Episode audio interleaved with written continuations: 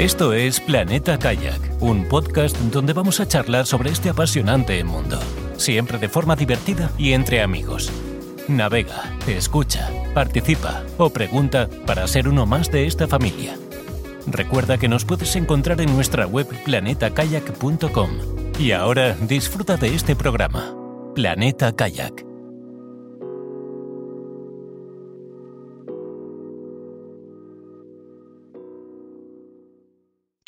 Hola amigos, bienvenidos a un nuevo capítulo de Planeta Kayak. Aquí estamos de nuevo Key desde Puerto de Sagunto, Carlos desde Villarreal. Hola Carlos. Hola, hola, hola a todos y a todas. Y tenemos a una nueva invitada que es Adela. Hola Adela, bienvenida a Planeta Kayak. Buenas, gracias. Desde Adela- Ibiza. ¿Perdón? De Ibiza. De Ibiza. Adela está en Ibiza y Adela es la dueña de Vuelta a Ibiza en kayak. Ella es una pionera en el turismo náutico, lleva muchos años con, la, con su página Vuelta a Ibiza, Vuelta Ibiza en kayak, ¿vale? Organizando pues entre 12 y 13 vueltas a Ibiza cada verano, con la colaboración de guías, siempre con una embarcación de apoyo, ¿vale? En embarcaciones eh, muy, muy al alcance de cualquiera. Mm, su premisa es que la única premisa es saber nadar y tener ganas de, de divertirse. Al principio de nuestro podcast pudimos entrevistar a los dos guías que trabajaban para Vuelta a Ibiza en Kayak cuando yo fui a dar la Vuelta a Ibiza en Kayak como cliente, que fueron eh, Marco Pachega, a quien enviamos un saludo y un abrazo, y Antón Kuhn, a quien no va a ser menos, también le enviamos un saludo y un abrazo, porque tenemos buen recuerdo y grabamos un episodio muy bonito. Y hoy Adela, pues nos va a contar más cosas de cómo es ser la pionera de la Vuelta a Ibiza en Kayak. ¿Cuándo empezamos con esto, Adela? Pues con esto empezó, empecé en 2011, hace un montón ya. Sí. En Entonces, 2011. Lo que hará unas 140 vueltas a Ibiza, más o menos. Eh, pues si no lo he calculado, sí, pero a 12 por verano, sí, más o menos, sí, sí. Las Un montón. 164. ¿Y cómo se te ocurrió empezar a hacer esto si nadie lo hacía? ¿Cómo, cómo se te ocurrió y dijiste, bueno, esto no lo hace nadie, por algo será? O, o no lo hace nadie, allá que voy. Sí, pues mira, eh, mi padre tenía un bar en, en San Antonio, en la costa, ¿vale? Y ahí a mi padre siempre le han gustado, le ha gustado el kayak y todo, y él iba a remar en, en San Antonio, en un, club náutico que hay, y iba a remar con sus amigos. Y en el bar había como un embarcadero y compró cuatro kayaks y puso ahí a una persona a alquilarlos, ¿no? Los kayaks. Y yo estaba en el bar, eh, cogía algún kayak con mis amigos, nos íbamos a dormir a una playa, volvíamos.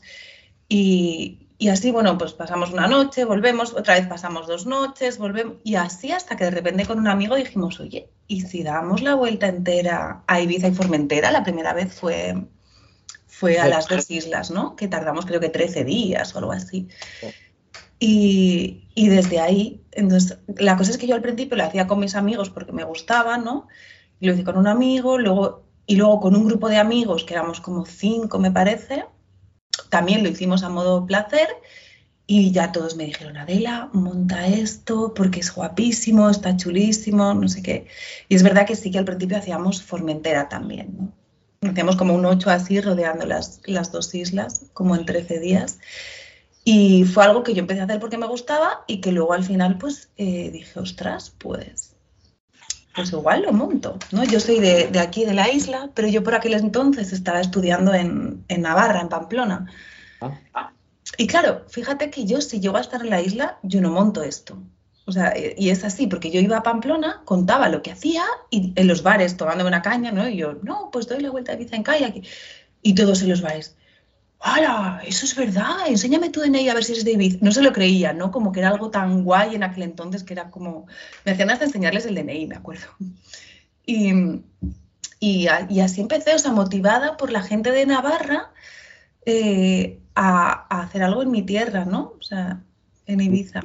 Sí. De todas maneras, yo tengo una pregunta, porque claro, estás contando eh, lo que te impulsó, pero, pero ¿qué dificultades encontrasteis? Porque si no creo recordar, el primer año o el segundo año os dieron un premio, ¿no? Que eso fue una, Sí. una rampa así bastante potente, pero me imagino que, claro, los inicios serían duros, ¿no? Porque siempre, bueno, siempre Claro. te puedes encontrar eh, problemas por donde menos esperas y trabas, historias y burocracia. Hombre, claro, me volví súper loca el primer año sacándome títulos, hablando con Capitanía, con el Govern Balear, porque nadie había hecho algo parecido, viendo que se necesitaba, que en realidad tampoco estaba un poco en blanco lo que, lo que se necesitaba, ¿no? Entonces fui pues cogiendo permisos y, y demás.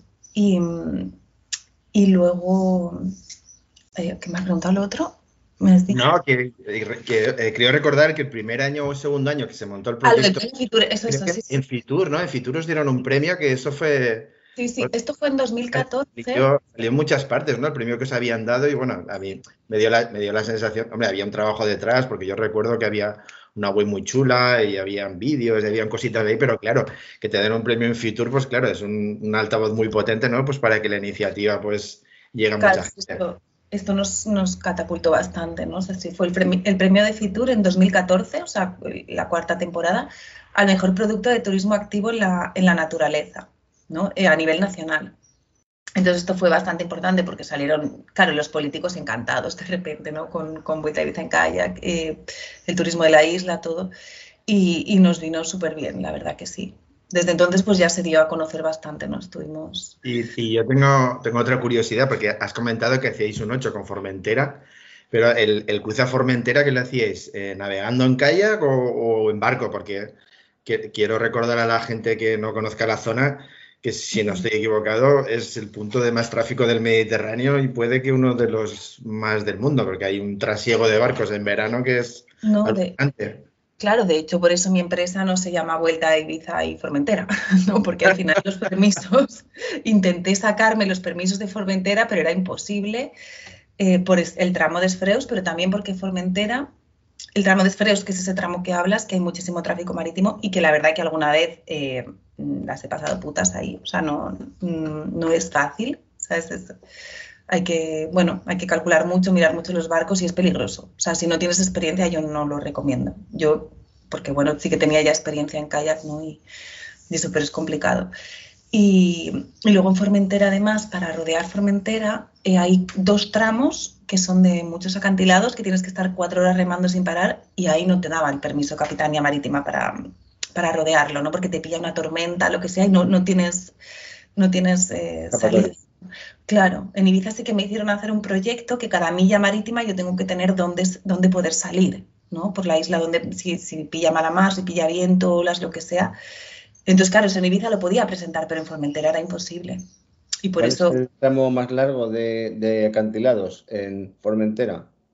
en Formentera hay dos, el Cap de Barbaría y el Cap de la Mola, que son más o menos parecidos. Y son muy largos y son como, ya te digo, cuatro horas remando sin parar y a, y alguien que esté en, en buen estado, ¿sabes? Hablando de kilómetros, Yo creo, yo creo que el de la mola es un poco más complicado, también Mira, por la pues, me por la orientación que tiene y tal, y, pero bueno. Sí, no, no, que han, han pasado, han pasado historias. historias de Que accidentes. tampoco quiero hablar de esas historias. Sí, no, pero que claro, que no. Que, que la gente, que la gente sepa, pues eso, que es un sitio, pues, pues sí, Claro, que- es jodido, es comprometido y que, te- o sea, en el mar, en el mar siempre, siempre gana el mismo, entonces, pues, hay que ir con cuidado, claro. La- Se trata de pasarlo bien y volver a casa. Y de mucho respeto al mar, ahora que has sacado el tema, ¿no? O sea, si algo me quedo con todos estos años de experiencia de, es mucho respeto al mar, ¿no? Como nunca, giras un cabo y no sabes cómo va a estar el mar, ¿no? Y hay que, hay que hacerle caso, hay que respetarlo. A la vez da mucho placer, mucho gusto, pero hay que tenerle mucho respeto. Sí, hay que ser prudente. Yo sé que me consta que tuve suerte cuando fui, eh, cuando fui con, con Marco y Antón, porque nos salió rodado, hicimos todo el tramo que había que hacer y se- hay que decir que se, se evita el cruce también por el puerto de Ibiza, pero luego está prohibido también. está prohibido también.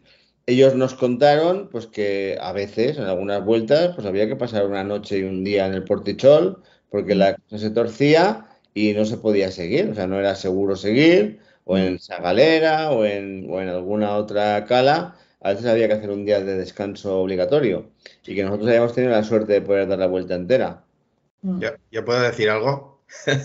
Habla Carlos, te dejo. No, que, que yo di la vuelta, di la vuelta a Ibiza en el 2009 y, bueno, ya ahora lo puedo contar porque ha prescrito. No me pueden, no me pueden encerrar en la cárcel, pero sí cruzamos la bocana en junio, cruzamos la bocana del puerto de Ibiza Las Bravas y bueno, salieron salió el barco, el barco del práctico y no dormimos en el calabozo de, puro milagro y la verdad es que eh, eh, podríamos haber tenido un percance importante y sí, o sea, aparte de que está prohibido es muy peligroso y, si alguien se, se, plantea esta aventura así en plan lobo solitario, pues el puerto de Ibiza, olvidarse de cruzarlo porque... Ya veo el titular. Aparte de prohibido es muy peligroso. Veo el titular. Algún integrista del Planeta Kayak a punto de dormir en la cárcel por ser demasiado aventurero.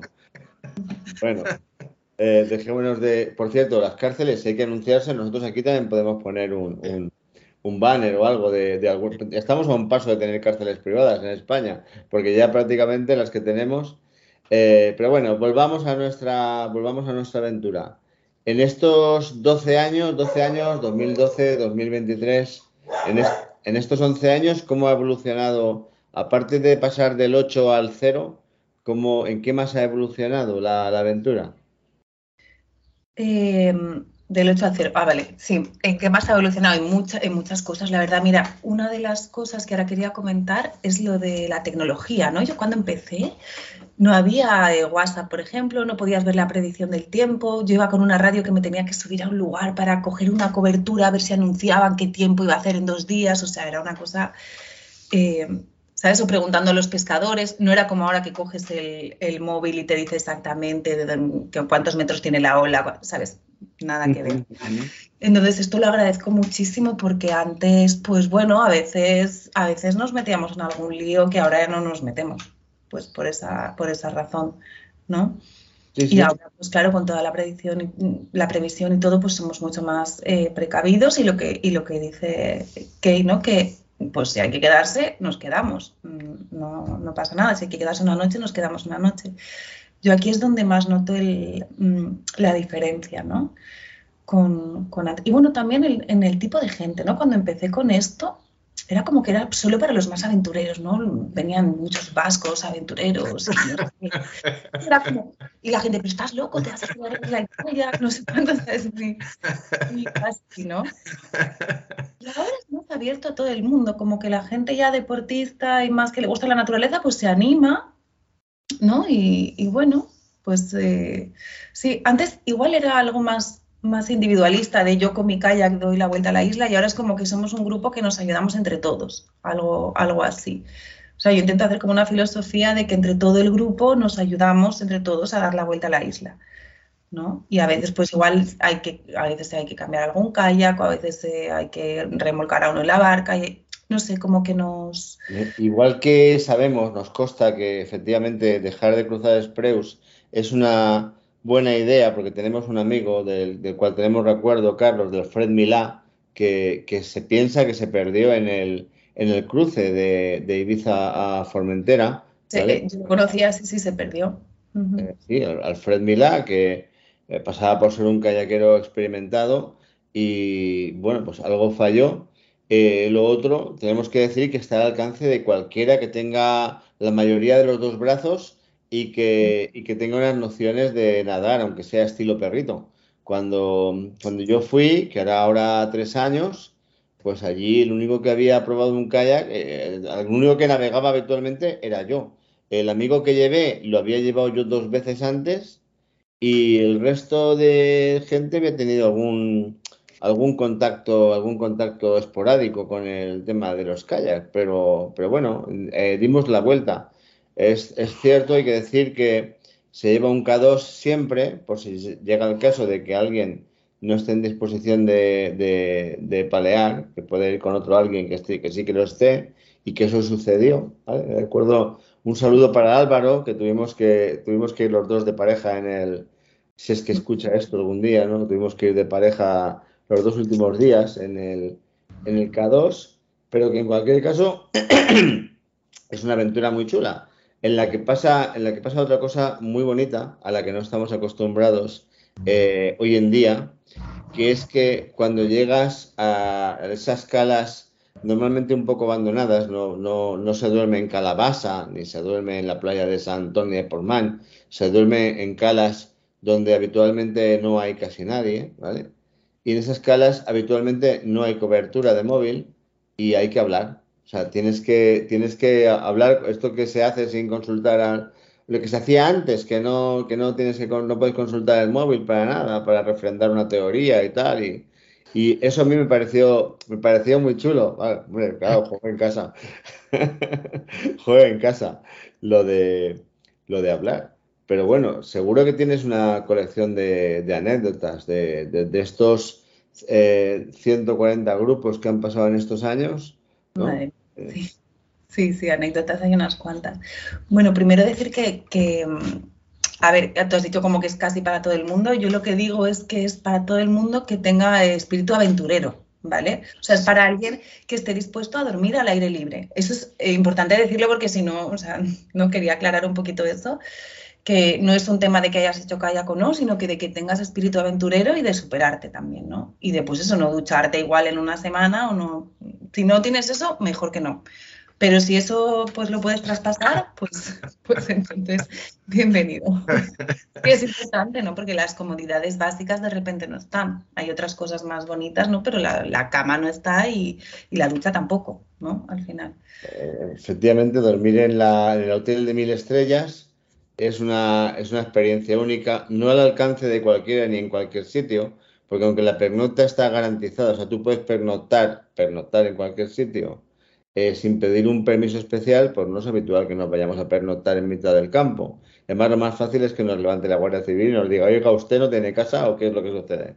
En estas playas te acuestas en el hotel de mil estrellas, eh, hace falta muy poco porque llegas, habitualmente llegas muy cansado por la noche y no echas de menos la cama, ni la mesita, ni el vaso de agua, ni, ni el despertador, no te hace falta despertador te despierta la luz de, bueno, solo a cambio de que a lo mejor algún animal se, aproveche de tu sangre alguna, alguna noche, ¿vale? Y eso es, eso es bastante grande. Cuando, cuando fuimos, cuando fuimos, eh, al principio la información que teníamos era de que había la posibilidad de que alguna noche se durmiera en algún hotel, lo cual, lo cual eh, no se puede decir que fuera rigurosamente cierto. Y uno de los amigos que iba a ir en principio, que al final no fue por circunstancias que suceden en la vida, decía, hombre, está bien, un día a mitad semana vamos a un hotel, dormimos en una cama, nos duchamos con agua dulce y jabón y luego ya seguimos otra vez ahí. Pero lo cierto es que cuando yo fui en una semana, llegamos un día a una cala que cortaban el agua a las 7, sí o sí, y llegamos a las 7 menos 3 minutos y nos duchamos 7 personas en 3 bueno, nos duchamos pasamos por debajo del agua dulce y, no pasó nada. O sea, no, ninguno contrajo una enfermedad grave de la piel ni, ninguna cosa de esas. De hecho, vas tipo lasaña, o sea, capa de, capa de protector solar, capa de protector solar, capa de protector solar, capa de after sun, capa de antimosquitos. Y entonces haces una lasaña de, capas a lo largo de, a lo largo de cada día. Pues luego todos estáis, están igual que tú, o sea, todos tus compañeros huelen igual que tú y están igual. Y como se va en un grupo, a mí me encanta ver a los grupos el primer día, ¿no? Hacerles la foto y todos limpitos, todos blanquitos, todos bien con la ropa, y haces la foto el último día y está todo el mundo asalvajado, moreno, alguno con un bañado roto, o sea, es como, es como un, cambio, ¿no? En el COVID era increíble, o sea, venían todos el primer día con mascarillas y el último día no se veía una mascarilla, Era, es, como, si fuera la isla de los famosos, ¿no? Sí, ah, sí, claro, al final se crea un grupo mm, pequeño, ¿no? Y, muy bonito, ¿no? Porque salen muchísimas cosas. Yo siempre digo, en una semana en el mar, en kayak, al final sale como es cada uno. O sea, es que no hay manera de esconderse, ¿no? Estás 24 horas con personas y, sale, pues, cómo eres auténticamente, ¿no? Tu, niño interior, ¿no? Y, es muy bonito. Sí, la yo, verdad. Yo, que he ido, yo que he ido a unos cuantos viajes organizados de kayak, pues bueno, sí, siempre te encuentras alguno. Es, será, son los menos que, bueno, pues un poco parece que lo han llevado engañado y llora y decir, bueno, estoy aquí sufriendo y encima he pagado por esto y me duele esto y me duele aquello, pero bueno, el 95% de la gente, pues claro, eh, eh, echaba de menos las, comodidades, pero claro, todo lo que estáis contando que, se gana y, el contacto con la naturaleza y no sé, volver un poco a las raíces, pues, pues claro, compensa todo lo otro. la, mayoría, la mayoría de gente, pues eso, si vas un poco preparado a pasártelo bien, porque yo creo que la, clave es pasar, ir pensando que te lo vas a, pasar bien, ¿no? Todo lo demás, pues ya se ve con otra, con otra filosofía. La clave es estar en, el presente, ¿no? Y vivir el tiempo como el de la naturaleza, no el del, no el del reloj o el del móvil, ¿no? O sea, el tiempo es eso, me levanto, pues cuando el sol sale me levanto, ¿no? Tengo hambre, como, tengo sed, bebo, mm, ¿sabes? Es como... A mediodía hace viento, paro. para el viento, continúo pareando. Sí, sí, es un poco esa historia, sí. Muy básicas, pero muy ancladas a tierra al final, ¿no? O sea, muy... Pues se pone el sol, tengo sueño, pues me duermo. Pues, no sé, es como muy muy unido con la, con la naturaleza, ¿no? Sí, claro. Y al final eso te acerca a tu, a tu propia naturaleza.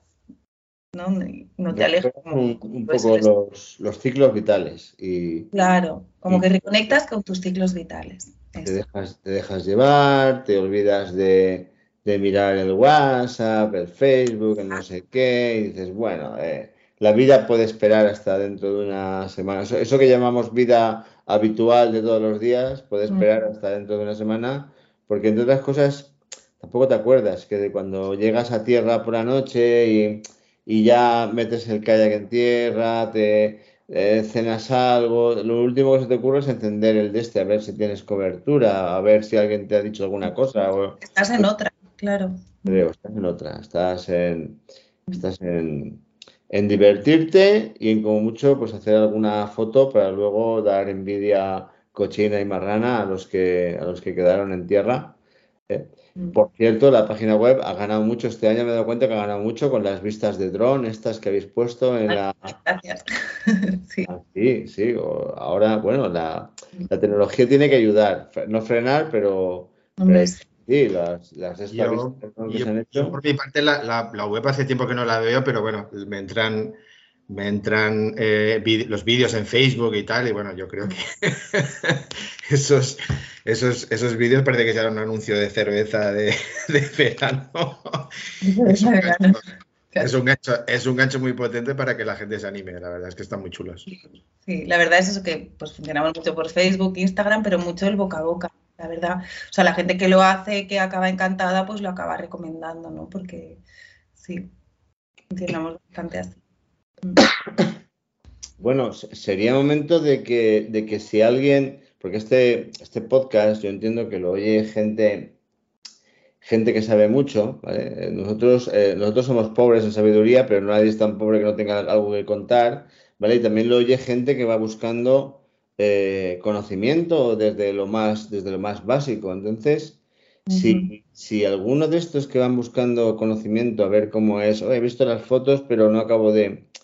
¿Qué le dirías a alguien eh, pues que, sí, que tenga este espíritu un poco aventurero y que pueda renunciar un poco a la conexión eh, tecnológica total? ¿Qué le dirías para que se animara este verano a dar la, la vuelta de Ibiza en kayak? Que, se anime. ¿Qué, que hacer? Meter, tipo meterse en la web o así, o algo así. No, no, no. Ah, aquí, aquí sí que tengo que apuntar algo, porque a mí, bueno, yo como, como es, lo, es, lo, que he comentado, hace años hice la vuelta en kayak y tengo una entrada en mi blog de, de, la, de la vuelta en kayak, pues hay gente que todos los años me consulta, no sé qué, las etapas y tal, y para dormir y bueno, se lo plantea pues hacerlo pues en pareja o en grupos pequeños o incluso en solitario. Entonces, pues claro, yo que he navegado de las dos maneras, eh, pues yo que recomiendo pues viajar en grupo, porque y más a lo mejor si, si, si viajas con gente heterogénea, ¿no? Porque eh, al principio es una relación, pero luego, claro, vas haciendo piña y básicamente te lo pasas mejor. Es más divertido y más seguro. De la otra forma, pues a lo mejor ganas más en autonomía, vas más a la tuya y tal. Pero yo creo que viajar en grupo y sobre todo a lo mejor con gente que, no conoces, que tienes que, digamos, acoplarte y, y ayudada por una estructura que te, que te, vigila y te ayuda, como pues la de vuestra empresa, pues yo creo que es mucho mejor que, las otras alternativas.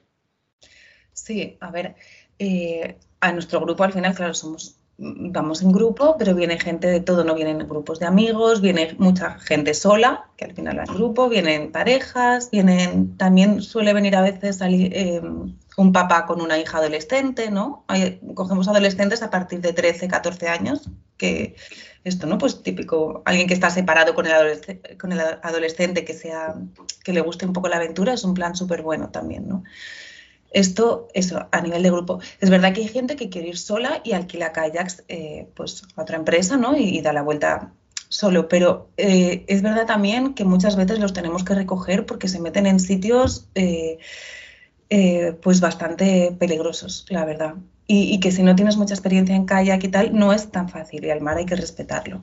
Yo eso, o sea, solo animo a que lo hagan si de verdad controlas y también si te conoces el lugar, ¿no? Al final los guías que llevamos pues llevan bastantes vueltas a la isla, se conocen cualquier lugar donde podamos parar, donde hay salida, donde hay habituallamiento, o sea, no hay que tener como un conocimiento para hacerlo, para hacerlo tú solo, ¿no?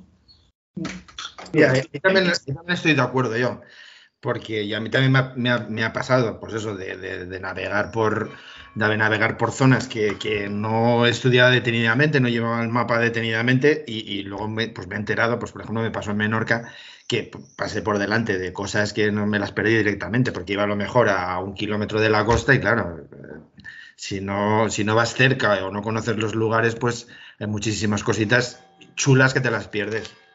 Ahora, aquí lo bonito es que sabemos pues dónde hay un barco hundido, donde hay una cueva que puedes pasar por debajo y bucear, donde un islote, donde se ve la mejor puesta de sol, o sea, como que sabemos las cosas, ¿no? Y, tratamos en la medida de lo posible de enseñarlas, ¿no? Porque a veces llegas al barco hundido y hay un tiempo que no se puede parar, eso también, Pero bueno, es así.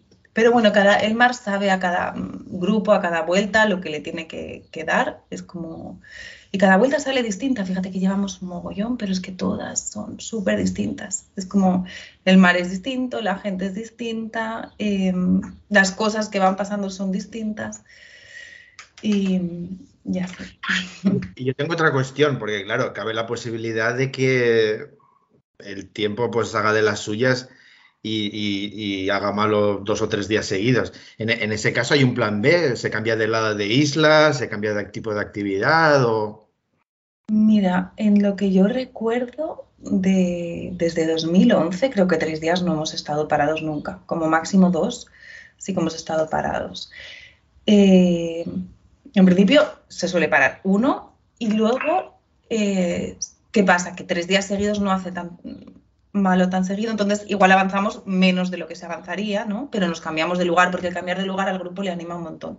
Lo de ir a otro lado, bueno, alguna vez lo hemos hecho, pero es, no es muy... porque te saltas muchísimo y es un engorro a mitad de vuelta coger a todos subirlos en el coche, ¿no? Es como, preferimos siempre avanzar aunque sea menos, ¿no? Así. Y luego, bueno, en caso de que haya si dan poca lluvia, esto ya lo digo para que se pregunte, ¿y si llueve? Pues es una de las preguntas ¿no? Si dan poca lluvia, sí que llevamos toldo de pernoctación, ¿vale? Y si dan una tormenta grande, que esto en verano suele pasar dos noches en todo el verano, pues ahí así que alquilamos una sala y trasladamos a todo el grupo a dormir en la sala, a cubierto. ¿Y, siempre, ¿y siempre se hace en el mismo sentido? ¿Siempre se hace en el mismo sentido? No, no, el sentido lo decidimos el día antes. Con los monitores vemos pim pam eh, por dónde sopla el viento, porque claro, depende mucho eh, cómo va a ser la vuelta, ¿no? Si, si sopla del este, del oeste, levante, poniente, tenemos que verlo y, decidirlo. Mm. ¿Y que, ¿Y que salís de San Antonio, de Ibiza o de...? solemos salir o de Santa Eulalia, ah. que hacemos la base en Santa Eulalia, o de Sacaleta, del sur, ¿vale? El sur que ya está más eh, hacia el oeste. Entonces, si sopla, si sopla eh, levante, pues nos vamos a, a poniente, a salir. Vale, sí, nosotros dimos la vuelta en sentido antihorario, salimos de Santa Eulalia y llegamos a, a Sacaleta. A Sacaleta, claro. Y bueno, la experiencia es absolutamente recomendable, ya digo, para cualquiera que tenga la mayoría de los brazos y sepa nadar y tenga un poco de, ya no resiliencia que decía Carlos cuando en el capítulo aquel de Alaska, sino, sino un poco el estar dispuesto a cambiar tu ritmo, a dejarte llevar por el ritmo de la, por el ritmo de las gallinas, de porque además llega, llega la noche y tampoco tienes unas ganas ahí, wow, wow, wow, de fiesta a tope, porque has estado todo el día viendo paisajes, buceando, paleando, tomando el sol, eh, moviéndote, que es algo a lo que en la mayoría de los trabajos no estamos acostumbrados de habitual a ese ritmo de, a ese ritmo de actividad. ¿vale? Eh, tenemos que decir pues, que Vuelta Ibiza en kayak lleva, lleva la cena la mayoría de las, de las noches eh, y lleva el, desayuno lo llevan en la Zodiac porque hay una Zodiac de, de acompañamiento durante toda la vuelta. ¿vale? Y bueno, pues una persona de Vuelta Ibiza en kayak en la Zodiac, un, un guía, no sé si Marco sigue todavía este... Pues Marco este verano va a seguir la primera mitad del verano en principio y luego ya empezará, empieza otro chico. Mm. Ah, muy bien, muy bien. Y sí, va un guía en, la barca de apoyo y otro guía en kayak. Y ellos se van turnando para no remarse todas las vueltas. Claro. Todo el verano. Mm. Cuando, cuando yo fui, dio la casualidad de que Antón tenía algo en un brazo que no podía navegar y la, la vuelta la dio entera en el kayak, la dio, la dio Marco entera. Mm, sí, a veces hacen esas, sí. La dimos todos, lo que pasa es que Marco se ve que dio varias seguidas, eh, con los dos días de descanso de, de entremedio. Se marearía, se marearía con tanta vuelta. Sí, así, Marco lleva ya, el año pasado hizo todas sus 40 vueltas, como yo. 40 vueltas. Sí, le hicimos una fiesta y todo, sí, sí. Marco es un, es un fuera de serie, ya es un probablemente el, junto, junto a ti el más el más experimentado en la, en la vuelta a Ibiza en kayak. ¿eh? Pues la verdad que sí. Mm. El más experimentado. Muy bien, Adela, pues eh, este es el mensaje que nosotros queremos lanzar. Si no has hecho planes para este verano, si tienes una semana loca y no mucho dinero, porque el viaje yo cuando lo cuento, eh, lo que cuento es que hay muy pocos viajes mejores que puedes hacer por menos dinero, ¿vale? Mm. Dependiendo de los precios están en la página web, que es Vuelta Ibiza en Kayak. Eh, vuelta, vuelta Ibiza Kayak.com, no, en, no, es vale, Vuelta Kayak.com, ¿vale? Están los precios, las fechas de salida. Y, yo tengo otra pregunta, ¿Esta, ¿esta, temporada cómo está? ¿Todavía hay sitio o, toda, o está todo bastante lleno? en, agosto hay dos que están ya casi llenas, en junio creo que la última casi también. bueno, se van llenando así, pero bueno, aún hay plazas y además en, la web pone la disponibilidad, o sea, yo lo voy rellenando y, se va actualizando, vamos. Muy bien, muy bien.